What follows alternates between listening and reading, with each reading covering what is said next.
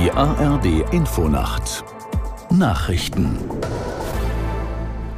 um 3.30 Uhr mit Milat Kupay.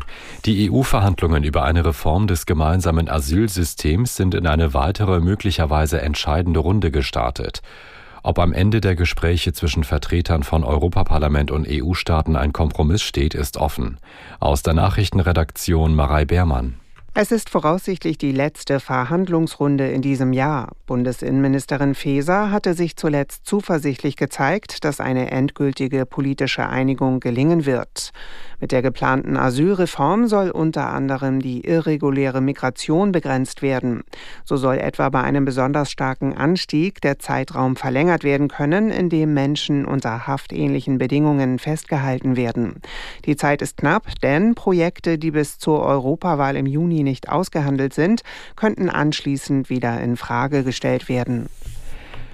In China sind bei einem Erdbeben mindestens 111 Menschen ums Leben gekommen. Das meldet die staatliche Nachrichtenagentur Xinhua.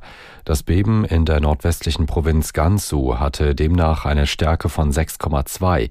Betroffen war auch die Millionenstadt Haidong in der Nachbarprovinz Qinghai. Ein Krisenteam soll in das Erdbebengebiet geschickt worden sein, um sich einen Überblick über die Auswirkungen zu verschaffen.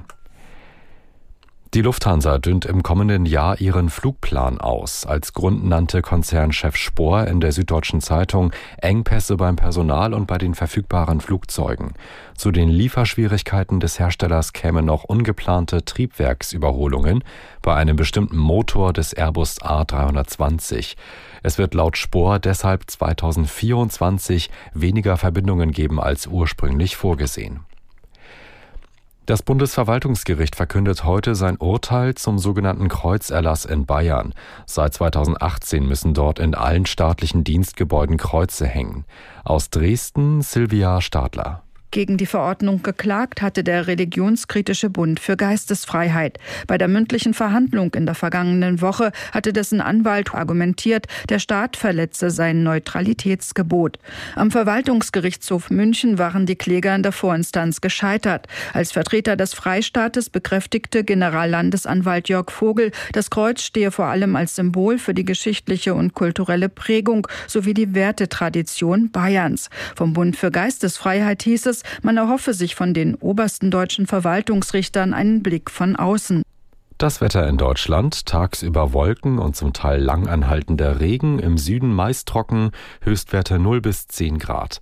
Morgen viel Regen, in höheren Lagen Schnee, 2 bis 8 Grad und stürmisch. Und am Donnerstag Regen oder einzelne Graupelschauer im Norden Sturmgefahr bei 3 bis 9 Grad. Das waren die Nachrichten.